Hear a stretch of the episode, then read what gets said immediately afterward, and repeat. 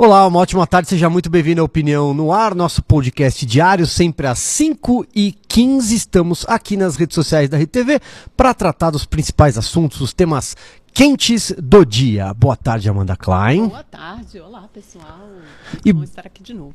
E boa tarde para o Mauro Tagliaferri, que a partir de agora passa a fazer parte aqui do nosso time sempre às segundas e quintas-feiras. É isso? Hoje, excepcionalmente terça, porque ontem a gente teve o Kim Paim conosco, né, direto da Austrália. Então, Mauro, a partir de agora, toda, quin- toda segunda e toda quinta. Hoje é aniversário da cidade de Socorro, aqui no interior de São Paulo. Pedra Branca, no Ceará. E Remanso, na Bahia, é o Dia dos Povos Indígenas, dia, dia Mundial dos Povos Indígenas, Dia dos Amantes do Livro. Acho que nós três somos, imagino eu. E o Dia do Porco. Todo dia tem um dia de um animal diferente. Eu acho mó barato quem faz essas, essas listas aqui. É, Você bom, sabe que aquele restaurante A Casa do Porco é tipo, né? Saiu, Michelin, né? Michelin, assim, um dos primeiros, Ficou naqueles guias sétimo gastro... naquele- Sétimo. Naquela lista dos 50 melhores restaurantes, Restaurantes do mundo, mundiais, exatamente. lugar, é. é. Tem que ter paciência. Casa do Porco. São José do Rio Pardo, ok, da cidade da O nossa Jefferson editora-chefe, é a Carmen. Locatelli. É, maravilhoso. Esse é restaurante do Jefferson Rueda, é, não conheço, quero conhecer, mas quando começa a aparecer nesses guias, começa a ficar mais caro. É É, e, e com uma fila enorme, né? Esse é o problema também. Pois é, a gente che- chega no horário do café da manhã para almoçar, né? É isso. Lembrando que você participa, faz esse podcast com a gente, já vai aparecer aí na sua tela o telefone DDD 11 9 9395 4071 99395 4071. Coloca a cidade da onde você está mandando a sua mensagem, sua pergunta, o seu comentário.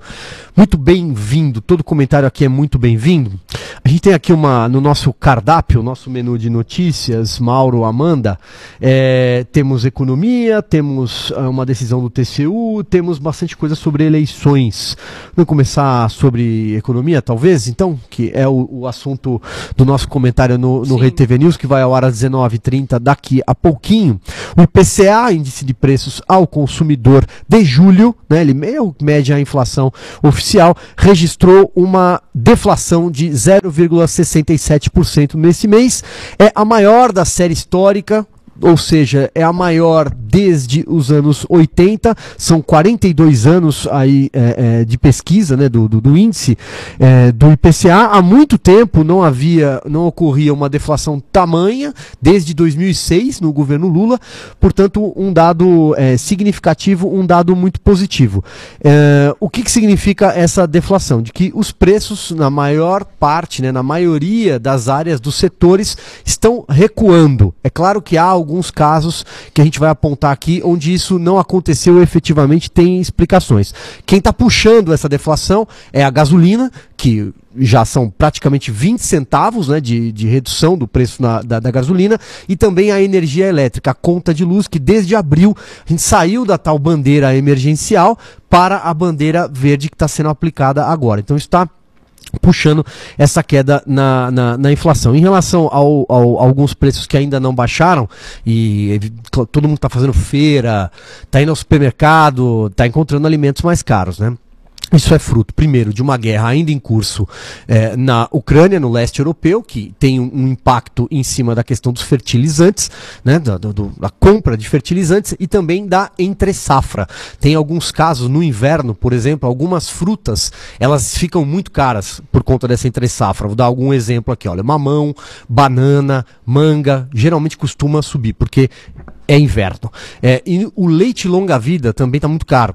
É, o leite longa-vida também tem a ver com a entre-safra. Por quê? Porque nesse período do ano, as pastagens elas ficam muito secas. Então isso encarece muito a produção. E é claro que ainda tem reflexo do combustível alto, do diesel, porque o caminhão faz o transporte, né, tem todo o maquinário em relação às frutas. Mas, para amarrar aqui, uma- um dado positivo, a gente já teve outros dados positivos ao longo do ano, que o desemprego caindo, uh, a gente tem as contas públicas no lugar até agora, uma, um comércio exterior muito forte, nossa, nossas vendas, nossas eh, negociações no exterior continuam a todo vapor. Então, mais um dado positivo, talvez aí eh, o dado que faltava para mostrar que a gestão do Paulo Guedes tem sido muito eficiente no período pós-pandemia, uma recuperação mais rápida do que os analistas esperavam, previsão de PIB em 2% até o final do ano, e é claro, uma guerra ainda em curso que ainda impacta. Lá fora, por exemplo, a inflação está muito alta na Europa e em outros países espalhados. Por aí. Quem vai na sequência aqui? Vai lá, Mauro. Você está chegando agora, Ah, não a- veio ontem, a- queremos ouvi-lo. Tem, tem. A gente deve ter deflação mês que vem também.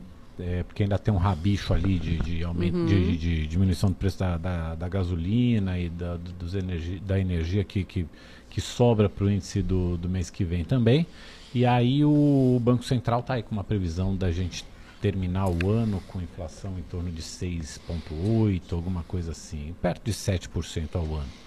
É, e aí o Banco Central também hoje saiu, saiu a ata né, do, do Copom. É, a gente, o, grande questão é que a gente vai enfrentar, provavelmente, não devemos ter mais altas de, de juros, ainda mais com esse dado de, de inflação saindo Pode ter agora. mais uma, né? Na É, última talvez, tinha sinalizado. Mas eu acho que com esse dado agora, e ainda por 0,25. cima, Amanda, que a, a, a próxima reunião do Copom é a 10 dias das eleições. Mas agora temos um Banco Central difícil. independente, Ah, pelo menos no difícil, papel. Muito difícil, muito difícil. Ainda mais com esses dados de, de inflação agora, eu acho, acho bem complicado. Mas o que o Banco Central sinalizou é, é que a, a, a alta, né, esse patamar alto de juros deve durar por mais tempo. É, então, em vez de você elevar mais ainda, você leva isso por um pouco mais de tempo. Você continua mantendo os juros em alta por um pouco mais de tempo. E isso pode impactar eh, no crescimento do ano que vem. A ver ainda de, também tem, tem cenário internacional para se considerar. Eu acho que a gente pode falar um pouquinho da repercussão política, né? E falar dessa inflação é, no seguinte sentido: o governo conseguiu é, reduzir a fórceps, né? E por que a fórceps? Porque diminuiu o ICMS, uma série de outros impostos, impostos federais também, sobre combustíveis, mas impostos que em parte vão voltar no ano que vem. Então, quando o Banco Central fala que vai ficar com a taxa elevada por mais tempo, seja Também tá olhando pra 13,75 ou seja 14%, ele deixa muito claro e deixou no comunicado pós-decisão na semana passada que tem um problema aí que é, que é fiscal, né? que é do, do regime fiscal e, e- e, eh, da incerteza fiscal, de que política o governo está adotando e do espaço que está abrindo para a inflação continuar subindo. Por quê? Porque o governo está estimulando a economia. Então o Banco Central, por um lado, pisa no freio, sobe o juros justamente para você esfriar a economia e com isso esfriar, reduzir a inflação. E o governo vem do lado oposto, joga mais dinheiro, joga mais dinheiro como? Auxílio Brasil. É importante falarmos sobre isso também. Hoje começa o pagamento, 9 de agosto, o calendário, né, os primeiros eh, eh, beneficiários recebem hoje, são 20 milhões de pessoas beneficiadas e o auxílio aumentou de 400 para 600 reais. Tem também o Vale Gás em valor dobrado, tem o voucher caminhoneiro para 900 mil caminhoneiros, o voucher taxista. Então, quer dizer, uma série de benefícios que eh, significam um caminhão de mais de 40 bilhões de reais na economia direto no bolso do consumidor. E aí o que o Banco Central torna, obviamente, a vida, o serviço do Banco Central muito mais difícil. E essa inflação que está sendo reduzida para esse ano está sendo contratada para o ano que vem, porque ano que vem os impostos voltam, uma parte desses impostos volta. Então a expectativa para a inflação no ano que vem aumenta e a expectativa do crescimento para o crescimento diminui. Agora o que eu acho que é um ponto importante sobre essa inflação é o seguinte, a gente viu principalmente o que na bomba de combustíveis, né? Acho que isso ficou muito claro, evidente para todo mundo. Sim, sim. Agora quem tem carro no país não é a população mais pobre, não é a população mais vulnerável ainda, essa população vai ao supermercado. Então ela vai ao supermercado e vê o leite longa vida custando 8 reais, as marcas mais caras custam 10. Então você tem que comprar, tem gente comprando soro de leite. É por isso, porque há meses, eh, faz poucos meses que o leite longa vida na prateleira do supermercado custava 4, hoje custa 8. Então tem coisas que são muito sensíveis o, e li- o litro da gasolina palpáveis. está mais barato que o litro de leite. Pois é, exato. O litro da gasolina é mais barato que o litro. de- Então tem coisas que são muito palpáveis no bolso da população e que principalmente a parte mais vulnerável, que gasta mais proporcionalmente a renda com a alimentação, ainda continua sentindo essa, essa, essa inflação muito presente. Tanto é que a alimentação, apesar da deflação de julho, essa deflação não atingiu a alimentação em casa, não atingiu os serviços que continuam estimulados justamente por essa recuperação da economia, tanto com estímulos fiscais como com a reabertura da economia. Então você tem parte dessa inflação que continua subindo. Então talvez a percepção, dependendo de onde você esteja é, na, na, na pirâmide aí de, de, renda da população, dependendo de onde você esteja, você sente com mais, com maior ou menor intensidade. E aí eu acho que a gente pode discutir é. também os efeitos políticos disso, né? Sim, sim. Só, só trazer o, esse dado que eu falei em relação a produtos de alimentícios, né? O leite longa-vida e as frutas, porque essa, essa informação, inclusive, eu estava pesquisando enquanto vocês falavam, ela, o UOL fez uma matéria, o UOL é um portal que não é nada, não, não, de longe não é favorável ao presidente Jair Bolsonaro, não é nada, não se trata de nada nada disso. E ele ouviu pessoas, olha, a FGV, ele tá uh, aqui, essa, eu não conheço essa diretora de negócio da Horus, uma empresa de inteligência de mercado, e, e mais a FGV. Uhum. É, é, e assim, eles estão explicando justamente com muito mais detalhes aquilo que eu falei é, agora há pouco é em relação à entre safra. É, algum, algumas frutas estão caras por causa do inverno. Uhum. E no caso do leite longa-vida é porque as pastagens estão muito secas. Então isso está encarecendo, porque não é só o leite. Quem compra queijo também, o queijo está nas alturas. Eu, isso aí eu posso falar porque eu adoro queijo. Eu também adoro queijo, adoro. Então eu compro, eu compro, eu compro e eu, eu, eu, quase caio de costas com o preço é, do queijo. É. Mas é justamente essa a explicação. É uma, é uma questão sazonal, uma uhum. questão de entre safra.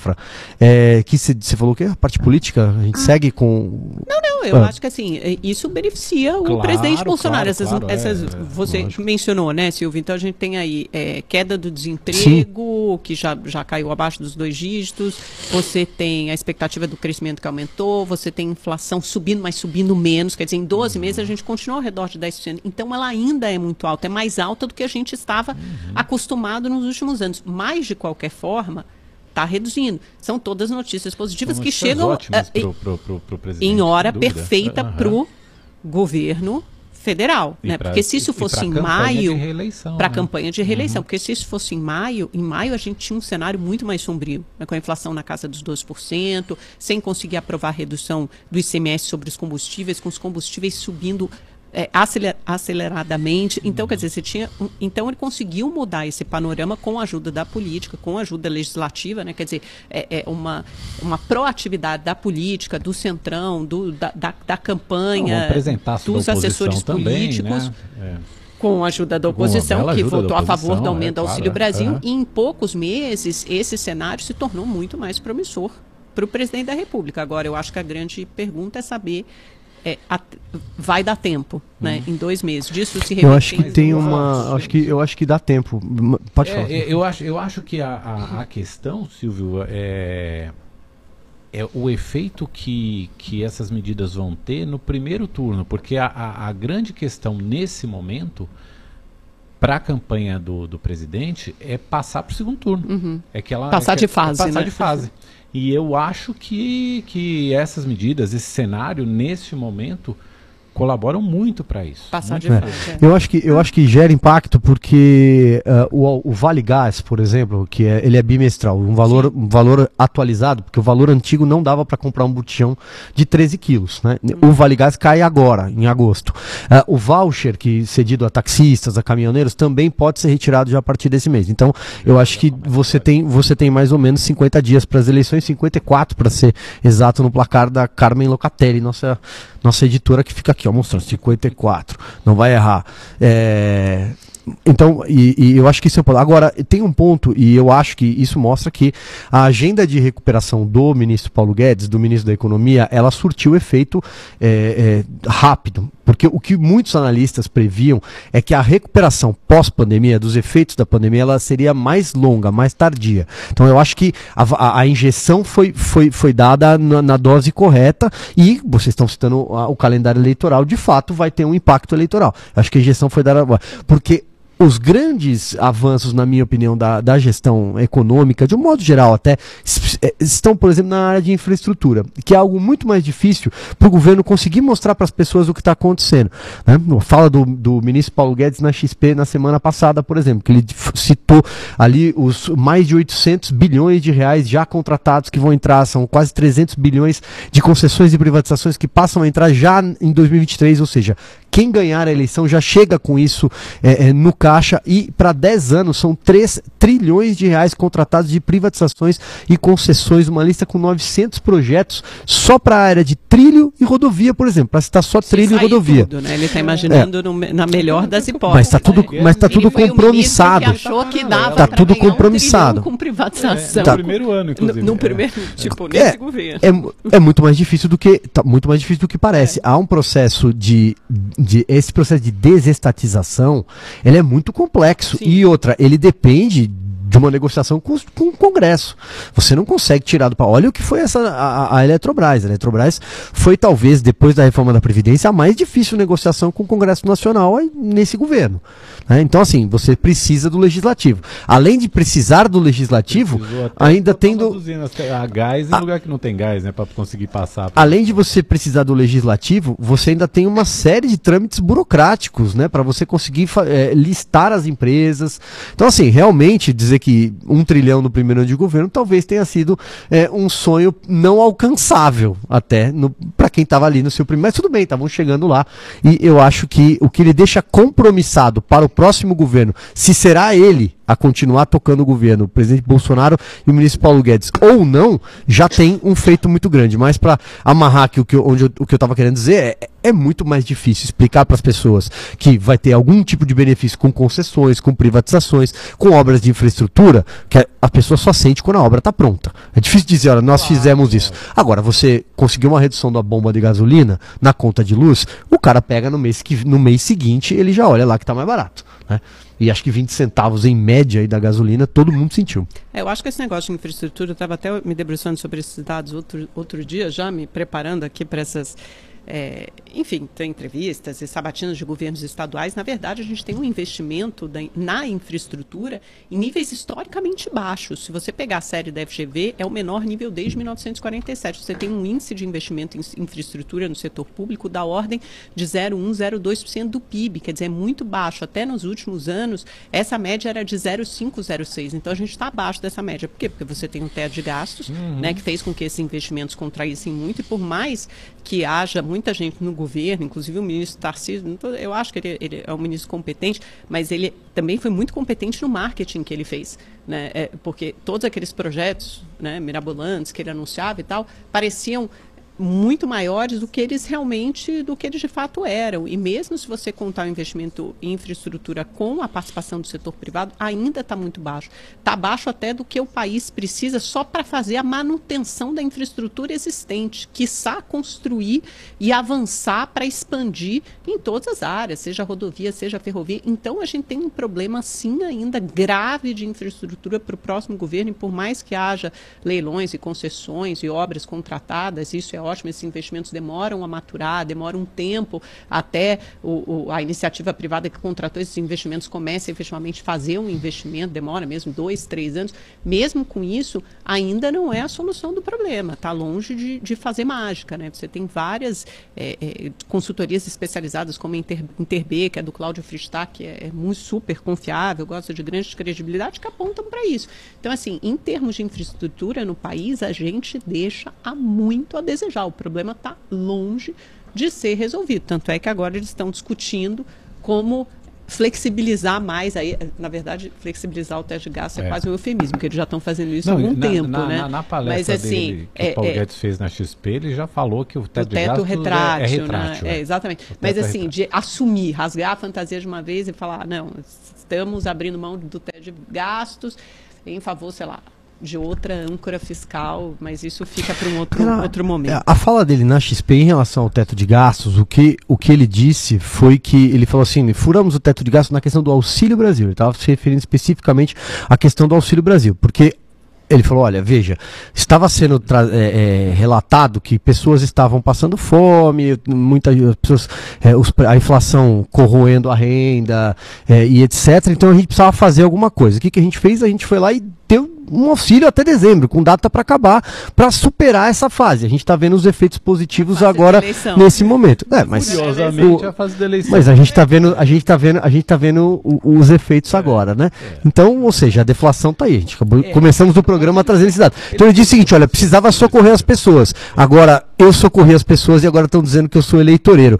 Então a oposição precisa escolher qual é o discurso que ela quer. Se eu sou eleitoreiro ou se eu sou genocida, né? Então assim, um ou um outro. Ou, se, eu, se tá faltando comida e eu deixei de dar comida, então eu tô matando as pessoas de fome. Então se eu dou dinheiro ou, um auxílio para as pessoas comprarem comida, até que a economia volte a ter fôlego, que é o que está acontecendo com essas notícias que a gente trouxe aqui, eu sou eleitoreiro, eu estou fazendo isso é, para ganhar a eleição. Então, assim, fica difícil a situação, né? Ou é uma coisa ou é outra. O raciocínio que ele fez lá foi o seguinte: ele falou que ele, que ele de fato, eh, que o governo precisou romper o teto por causa da, da primeiro da emergência da pandemia, e aí né, isso foi inclusive foi, foi muito, muito bem arquitetado com, com, com o próprio Congresso.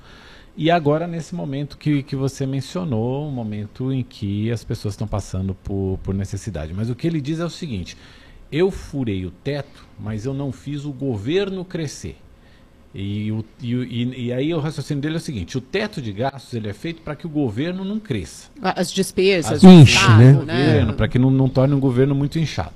E aí ele falou que, que, que ele fez uma reforma administrativa invisível, Ah, é? que, Ah, é, que, é, que é a seguinte. Como é que funciona isso? É, é, as pessoas vão se aposentando, os funcionários vão se aposentando E o você não contrata, repõe entendi. e também não dá reajuste. Né? O, o funcionalismo Aí tá você dois, dois sucateia ainda anos mais sem- o setor público. Dois anos sem, sem ter Ah. reajuste. Com isso, você encolhe a, a base de gastos ali do, do, do governo e, e ganha esse espaço para poder furar o teto sem inchar o governo. É, a reforma, a reforma, a reforma administrativa, ela, é, enfim, ela empacou, na verdade, né, né, né, nessa, O nesse governo. Bolsonaro não ela- né? Ela, ela empacou, não, não conseguiu, inclusive, maioria no, no- no- nas comissões de Congresso, né, para avançar a reforma administrativa real, né, e ela foi sendo desidratada seguidas vezes, a ser porque acho, na né, comissão, né, na comissão que, não que o- cujo, na comissão cujo o relator era o deputado do Novo de Minas Gerais. Tiago É, É, ela, ela mas ela empacou efetivamente, porque é muito difícil mes- mexer com o funcionalismo público. Tirar é, privilégio e regalia do funcionalismo público, e aí, mais uma vez, não estamos generalizando, não estamos é, aqui demonizando o funcionário público. Não. Mas de fato é uma casta no Brasil que tem muito mais é, privilégios do que o trabalhador de iniciativa privada. Isso é fato. Acho que isso ninguém, ninguém discorda. Inclusive, tem é, segurança no emprego, né? Tem segurança de aposentadoria depois é, com salários altos, a gente sabe de tudo isso. Então, o que o governo fez foi segurar novas contratações, porque o inchaço da máquina pública, o inchaço do funcionalismo, em especial, ele é muito complicado. Vídeo que está acontecendo na Argentina, por exemplo. A Argentina tem determinadas províncias, determinadas eh, regiões, e do ponto de vista macro do próprio país também, que as são cidades é, é, praticamente onde todo a, a- só quem trabalha trabalha para o governo, para prefeituras, enfim, é, é, trabalha na máquina pública, né? E isso, enfim, não há não há como manter a economia, a saúde econômica, não tem como. né? Então o que ele fez foi frear o inchaço da máquina. Ele é um liberal, né? Ele, ele se assume como um liberal. Ele está aplicando aquilo que é a agenda dele, aquilo que ele acredita, né? Ele é um economista liberal. É, Vamos- vamos, vamos rodar o em frente, olha só, temos falar, vamos, vamos, vamos em frente. É, fala da, da política. Lula e, Lula e Bolsonaro ou, te- ou te- tem o TCU também com a Lava Jato? Qual Ah, vamos enfileiramos primeiro? Vamos Lula e Bolsonaro. Lula e né? Bolsonaro? Eles- Olha- Eles resolveram abrir a boca ontem, hoje. É, o presidente Jair Bolsonaro, então vamos lá, eu vou soltar aqui mais ou menos um- uma breve síntese, a gente vai falando, senão eu vou falar demais aqui.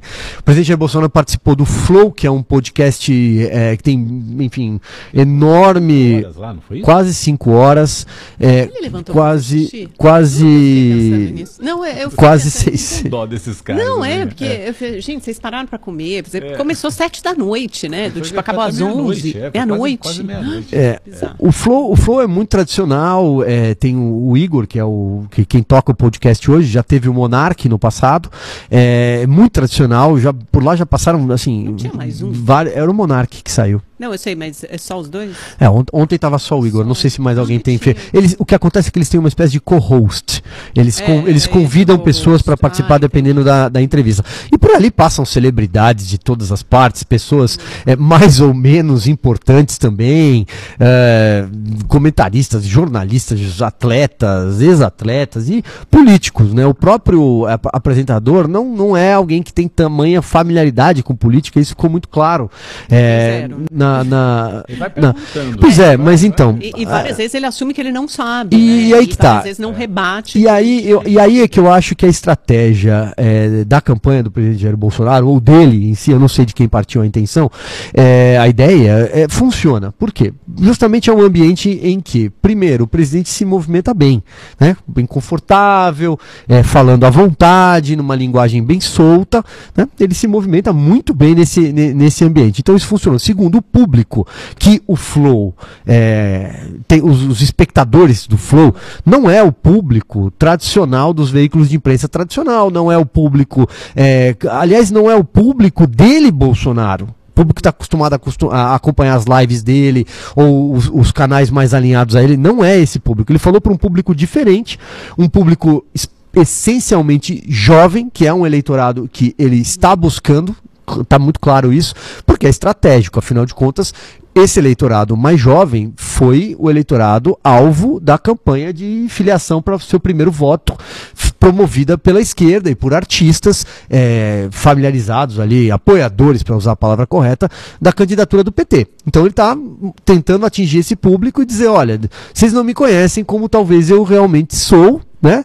E aquilo que eles falam de mim. Então, é, eu sou isso aqui, eu sou Bolsonaro, in natura. E foi tem momentos muito divertidos, momentos engraçados, é, momentos mais sérios também, quando falou é, sobre temas ali mais caros. Mas o fato é, quase 600 mil pessoas, é- esse número é um, é um fenômeno. é, foi muito comparado pelos portais de notícia com a entrevista do ex-presidente Lula a um outro podcast, Podpah, não é? Acho que esse é o nome É. é, que tinha que teve acho que quase 290 ou 290 mil então ou seja São o. Bolsonaro o São- Bolso- são podcasts diferentes o, o presidente Bolsonaro é, também tirou onda com isso depois ele pegou alguma, lives de alguns cantores algumas cantoras que estão apoiando a, a candidatura do PT e falou olha eu tive muito mais audiência do que vocês e tal enfim eu acho que foi uma uma um um bate-papo que só agregou a ele do ponto de vista de se apresentar de fato para um público que está acostumado a ouvir falar mal dele. Então acho que essa foi a estratégia, foi acertada pelo número de pessoas que visualizaram é, está, é, simultaneamente, eu não sei nem o número que está agora. Tá acho que foi acertado. Eu, eu confesso que eu não assisti ontem, porque às vezes o dever de ofício, assim, em casa, quando eu chego à noite, olha, eu prefiro fazer outras coisas. Mas, enfim, é, hoje, obviamente, por dever de ofício, eu, eu dei uma olhada em várias partes. É longo, então você vai pulando, né, ali, mas eu vi uma parte, uma boa parte. E é isso, são cinco horas, são mais de 7 milhões de visualizações, me chamou a atenção, porque eram menos, é, menos de um milhão de curtidas, mas mais de 7 milhões de, de visualizações, então, obviamente, teve um al- alcance é, estrondoso. Para mim, era o tio do churrasco É falando ali, era o- mesmo, é, né? é o mais do mesmo, para quem já conhece, nenhuma não tem grandes novidades. Mentiu antissempremente. É, é, Do- sem ser confrontado, sem ser né? Porque afinal de confrontado, contas tal, o, é, o não- host ali, a pessoa que fazia Mentiu, o- eu- mas qual, quais mentiras Ah, ele falou? vacina, né? Vacina, Urnas eletrônicas, aquela mesma de- coisa de de- ditadura é, militar, é, dizendo de que não foi que- golpe, A que frase- o Congresso aceitou, a frase falando que de eu vacina que vi- vacina que usa a bula, que, que- não sei o que. Eu, que- eu assisti bem e- essa parte da vacina, assisti bem a parte da, fraude É, não foi- das eletrônica, urnas, né? Olha, a, STF, a- a frase que ele É usou foi essa, olha, eu, eu- pelo menos a frase que eu ouvi, eu até anotei, foi é, meu medo não é perder uma eleição na democracia, meu medo é perder a democracia numa eleição, porque ele estava se referindo é, à, à esquerda, ao Foro de São Paulo, ele tava explicando, depois ele explicou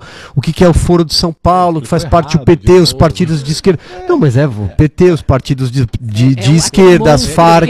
da América Isso, Latina. é. que Mas é- Ai, nossa, o Foro de São Paulo é perigosíssimo. Não, mas as Farc fazem parte. A beira do, do comunistas, comunismo. é. É engraçado porque os comunistas sentam com os empresários, né? Você, viu que coisa? que O Lula. bateu é, é, recorde o lucro Mas não tinha o Pix. 2020? Eu vi, 132 bilhões, maior lucro da bilhões, história. é, Mas é. É, o Bolsonaro não falou que com o Pix eles tinham perdido dinheiro e por é. isso estavam assinando é. a carta pró-democracia, mas eles tiveram o melhor, maior lucro da história. Ah, vai ver que é por causa da taxa, taxa de juros que subiu tanto, eles aumentaram os juros lá que eles cobram da, das pessoas físicas e dos PJs. Mas enfim, tá. É, mesmo. é Bom, a frase mentiras. Não, não teve mentiras, não teve mentiras. Eu acho que quando a gente fala mentiras, tem que ler a frase que ele falou e apontar exatamente a frase que ele falou. Eu, eu ouvi uma grande parte, tem muitas mentiras ali. Quais ele fala, estão? Quando ele fala faz, da vacina, quais quando foram ele fala da frases? vacina, que a vacina é. não funciona, que não tem vacina. comprovação científica, ele contesta de novo. Volta aí fica falando daquela balela que quem teve a doença, por que, que ele ia tomar vacina, se ele tinha mais anticorpos do que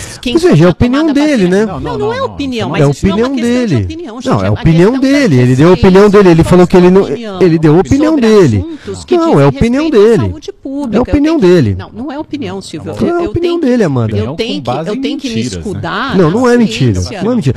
Eu acho que, eu acho que quando a gente fala que, quando a gente fala que é mentira, a gente tem que dizer qual foi a frase que ele disse e qual é a frase verdadeira, porque eu não, não, eu não tenho monopólio da verdade, nem o presidente Jair Bolsonaro tem monopólio da verdade. Ele tem, ele tem o direito de questionar. Ele tem o direito de questionar o que ele quiser. Ele pode questionar, mas ele pode questionar. Nós, nós ainda, mas veja, nós ainda vivemos, ainda vivemos num país livre. Ainda vivemos num país livre. Usa a mentira como forma como arma política. Então, de arma mas ele usa a mentira. Veja, se a frase ele usa a mentira significa que alguém tem o monopólio da verdade. O quê? Então, ele, ele não tem, ninguém tem o monopólio da verdade. Houve duas Ué, ele pode falar o que ele quiser. Não, sim, eu como presidente da República jamais faria isso. Eu nunca cometeria essa. Não, mas veja, ele é o presidente, Amanda. Ele é o presidente. O que eu faço não, mas veja, eu, ele é o presidente. Se ele, ele, ele é o presidente. Bom, tudo bem. Se, se você não gostou, se é de mau gosto, é, se você não gostou, você tem todo o direito de não gostar. As pessoas podem não gostar ou gostar.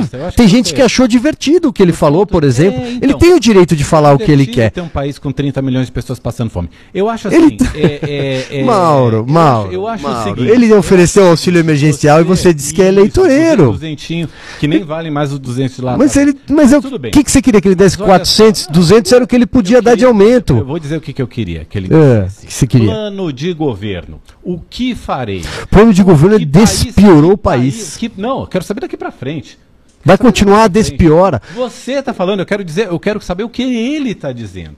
Porque você falou, não, beleza, ótima participação. Eu concordo com você que do ponto de vista do marketing político e eu de querer se também. apresentar é, para um público foi, mais foi jovem, bom. foi uma baita tacada. Acho perfeito. Até aí está tudo bem. Agora, o que eu gostaria de ouvir de um candidato, de um presidente da República, que é candidato à reeleição, é o que ele pensa para os próximos quatro anos. Eu, por exemplo, eu sim, tem, por exemplo, coisas que eu, coisas que eu não não gostaria de ouvir de um candidato à presidência da República, por exemplo, que vai furar o teto de gastos é, de qualquer forma, que é a favor é, é, de ah, aborto, que policial não é gente.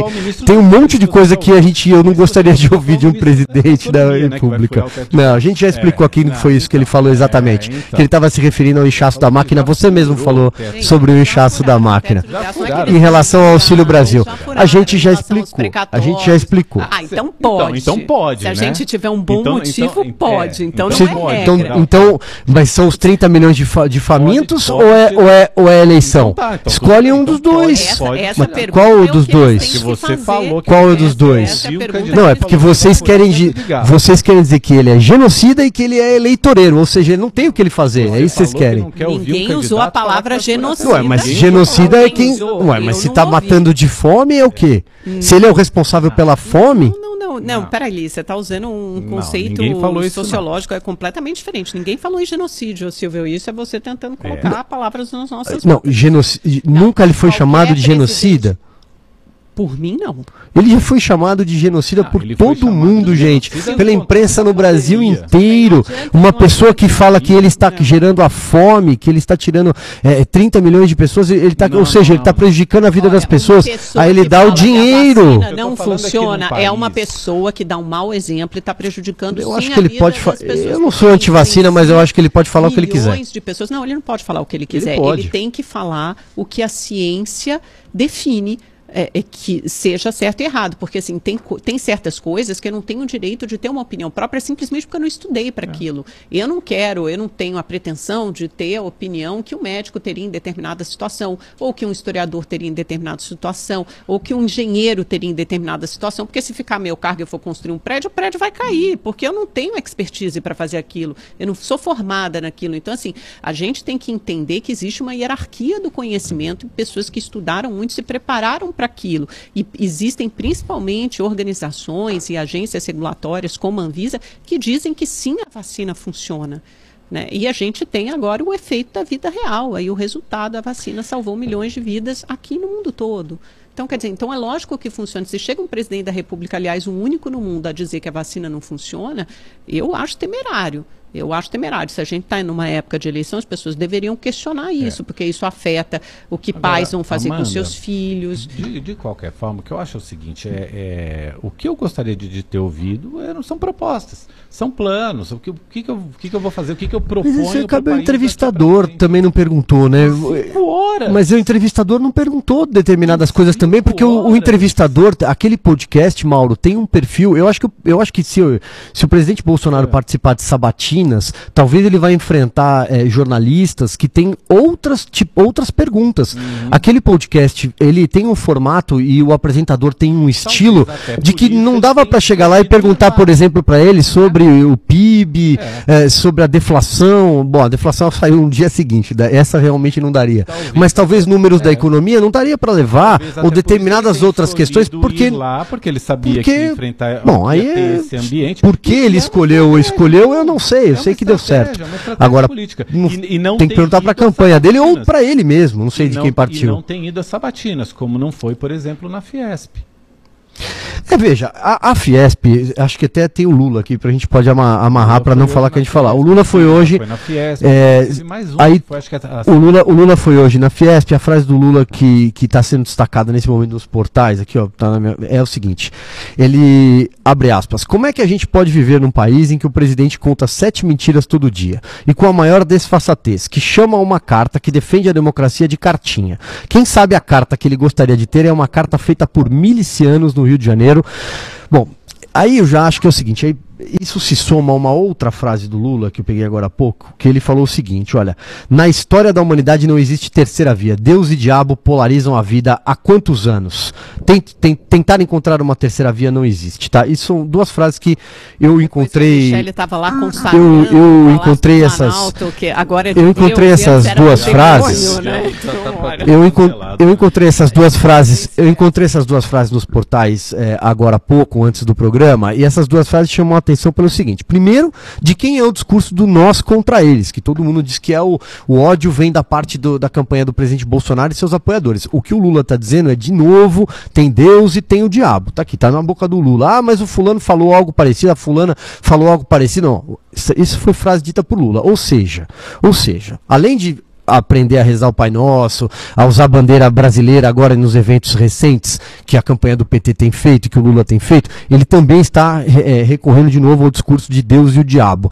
Né? E em relação à carta, a ida à Fiesp, o presidente chamar de cartinha, é, gente, eu chamo de cartinha. Eu chamo de cartinha. Se 14% dos filiados à Fiesp assinaram essa carta, ou deixaram de assinar, ela não vai mudar em nada. Eu acho que a carta que realmente importa nesse país é a Constituição Federal. E a Constituição Federal, ela tá ali na corda bamba, na Praça dos Três Poderes, e quem deveria guardá-la é quem justamente está jogando contra ela, né, que se chama Corte Superior Brasileira, tanto a eleitoral na figura do TSE, quanto a na figura do Supremo Tribunal Federal. Na verdade, é. É, os ministros são os mesmos. Pô, Três dos ministros do STF recorrem. Ah lá, claro. Podemos? Segue. Vamos lá ele é, além, além do que você, você comentou, né, o, o, Lula também falou o seguinte: ele defendeu fazer as reformas tributária e administrativa logo no começo do mandato. Ele acha que é quando tem ambiente para que isso seja feito e defendeu uma ampla discussão envolvendo empresários, trabalhadores, o Congresso todo e, e ouvir muita gente para fazer essas, essas reformas logo nos primeiros meses de mandato. É, disse que sim, que é preciso que os mais ricos paguem mais impostos, que é preciso onerar os mais ricos ele falou em desonerar a produção e onerar o patrimônio. Isso, na opinião dele, ajudaria tanto na parte do consumidor como na parte de quem produz também e onerar o patrimônio. Você vai, taxar, taxar fortuna, taxar, taxar pessoas que pessoas, taxar pessoas que têm patrimônio, tem que tem que ser taxado. É, Isso é velho, né? Ele também disse o seguinte, disse que vai governar sem surpresas, palavra dele, em relação a teto de gastos e reforma trabalhista. É, já, já mudou muito aquele discurso inicial de falar que quer cancelar a reforma trabalhista. Ele diz que sempre defendeu as negociações coletivas, isso de fato faz parte da, da, da, da, da do modo como Lula conduzia, ainda como, como sindicalista. Ele, ele, de fato, ele sempre foi um cara que defendeu negociações coletivas tirou um pouco da, da radicalidade que estava do discurso que dizendo de, de, de, de, cancelar a reforma trabalhista. Ele disse que até ele falou que até os trabalhadores precisam que, que os, a, a, lei trabalhista seja modernizada de acordo com as novas tecnologias que vão surgindo. Diz que quer que vai fazer um governo com credibilidade, estabilidade e previsibilidade. São três palavras que ele tem usado muito nos encontros que ele tem com o mercado financeiro, com empresários. Credibilidade, estabilidade previsibilidade. Uh, e fez também aceno ao agronegócio, diz que, que, que quer ter mais diálogo com, agro, com o agronegócio, inclusive com setores que não gostam dele, elogiou a tecnologia envolvida no agro, falou assim, quanta tecnologia tem num grão de soja, as pessoas falam mal de commodities, é um absurdo falar mal de commodities, de, de tanta tecnologia que a gente coloca aqui, e elogiou muito a parte do setor, do agronegócio, que tem preocupação com o meio ambiente, diz que quer expandir o diálogo com esse setor também. É, eu acho que eu acho que assim, o principal disso tudo, é, né, Mauro? Eu até assisti uma parte desse encontro hoje também, como assisti o, o, o Flow lá com, com o Bolsonaro, porque a gente tem que fazer essas coisas. Eu acho que prestar atenção no discurso dos candidatos. Então é o seguinte: é, isso significa o, o, o, Lula era muito cobrado a fazer sinalizações em direção ao PIB e ele finalmente está fazendo isso. Então, nessa, quando a campanha realmente começa, ele teve com a Fiesp, provavelmente é, estará com a Febraban, né? então estará ali com a elite, porque para ele interessa agora fazer uma, uma sinalização justamente disso, né? de estabilidade, previsibilidade. Eu acho que o que abriu um espaço para isso também foi justamente a, o, o, sinal de desembarque, não do PIB, mas de uma parte desse PIB que apoiou, sim, maciçamente Jair Bolsonaro em 2018, ao aderir a essa carta pedindo, né, sinalizando aí, é, impondo, melhor dizendo, o respeito à democracia, ao sistema eleitoral, o Lula sentiu uma abertura maior para se aproximar desses empresários e também de banqueiros. Então, ele tende, já participou de jantar com vários empresários, alguns petit comitês, outros jantares maiores. Então, ele está fazendo esse trabalho agora de se aproximar da elite. Ah, a elite vai fazer com você ganhar a, a, eleição? Não. Mas eles são formadores de opinião, eles formam um grupo importante da população naturalmente. E você tem que ter interlocução com esses empresários, com os banqueiros, aliás, pessoas que o Lula sempre teve interlocução nos governos anteriores. Agora, o que ele precisa fazer e não tem feito é é, é, deixar claro, tanto para essa parte do PIB como para a população, exatamente o que ele pretende fazer num eventual governo. Eu acho que isso ainda está muito solto no ar, assim como do, do presidente Bolsonaro também. Então, eu acho que eles têm obrigação de deixar esse programa de governo muito mais claro. O que será feito com o teto de gás? Ah, vai tirar? Então, tá bom. O que vai colocar no lugar? Qual será a uhum, âncora fiscal? Exatamente. A gente precisa saber, a gente precisa ter mais clareza desse modelo. A gente imagina que é um modelo, sabe, aliás, que é um modelo com Estado maior, mais inchado. Mas que modelo é esse? Que modelos de, de, programas assistenciais também? É, é esse tipo, dinheiro, é esse né? tipo de compromisso programas e comprometimento que os empresários e os banqueiros cobram. De qualquer forma, ele foi bem recebido ali, aplaudido também pela plateia. E é isso, eles são os dois principais então, candidatos então e a elite vai ter que aprender que a lidar com qualquer um dos momento, dois. Que é você acessar aquele público onde você tem mais resistência. Ou seja, é o Bolsonaro ir para dialogar mais com os jovens, para tentar dialogar mais com as mulheres, é o claro, Lula ir para tentar ampliar, né? dialogar né? mais com, com, com, com, empresários, com o setor financeiro, etc, etc.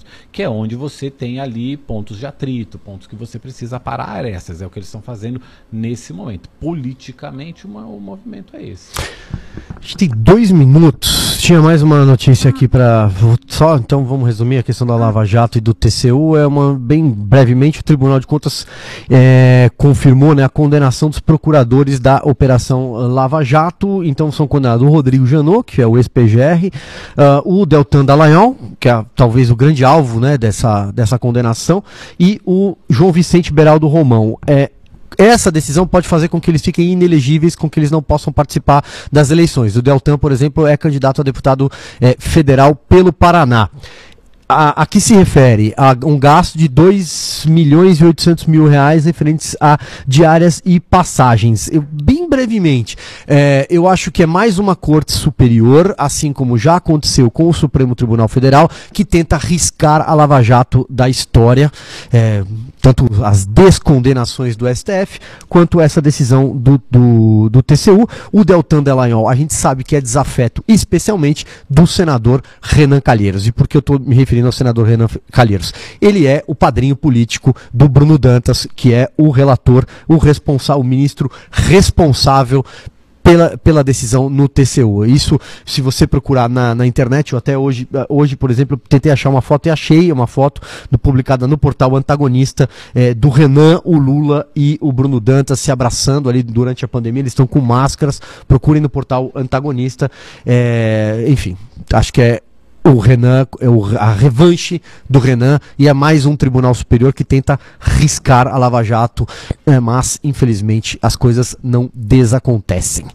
Vocês querem comentar? A gente tem não, um minuto, um minuto é, e meio. Queria, senão... A gente acabou não falando com os nossos é, espectadores. É verdade. Aqui. Então, Perdão, faz gente. um resumão aí, Amanda, Olha, rapidinho. Rapidamente, só para mandar um beijo para todo mundo, prometer que amanhã responderemos a todas as questões. Márcio Marques de Belo Horizonte, Marcelo Mongaguá, é, Glaucio Ramos de Oliveira do Rio de Janeiro, Daniel de Nova Nova Iguaçu, Rodrigo Dias de Uberlândia, olha que bacana, gente de todos os lugares do Brasil.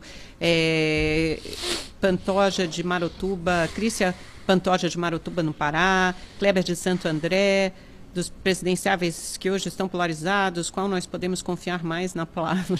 Poxa, isso aí é, é com vocês, aí eu é vou dar vocês, opinião, né? não. É, político é isso, né? Em época de campanha vai fazer promessa. O, quer dizer, o bom e o ruim desses dois que estão postos aí é que eu acho que a população já conhece bem os dois, né? Quer dizer, os dois já foram testados. Um teve no governo oito anos, o outro está no governo há quase quatro. Então, acho que você tem uma boa. dá para fazer uma, uma comparação. Base, né? Tem uma boa base, dá para fazer uma comparação mais ou menos por aí. Mas, pessoal, amanhã a gente responde a todas essas questões. Voltem, por favor.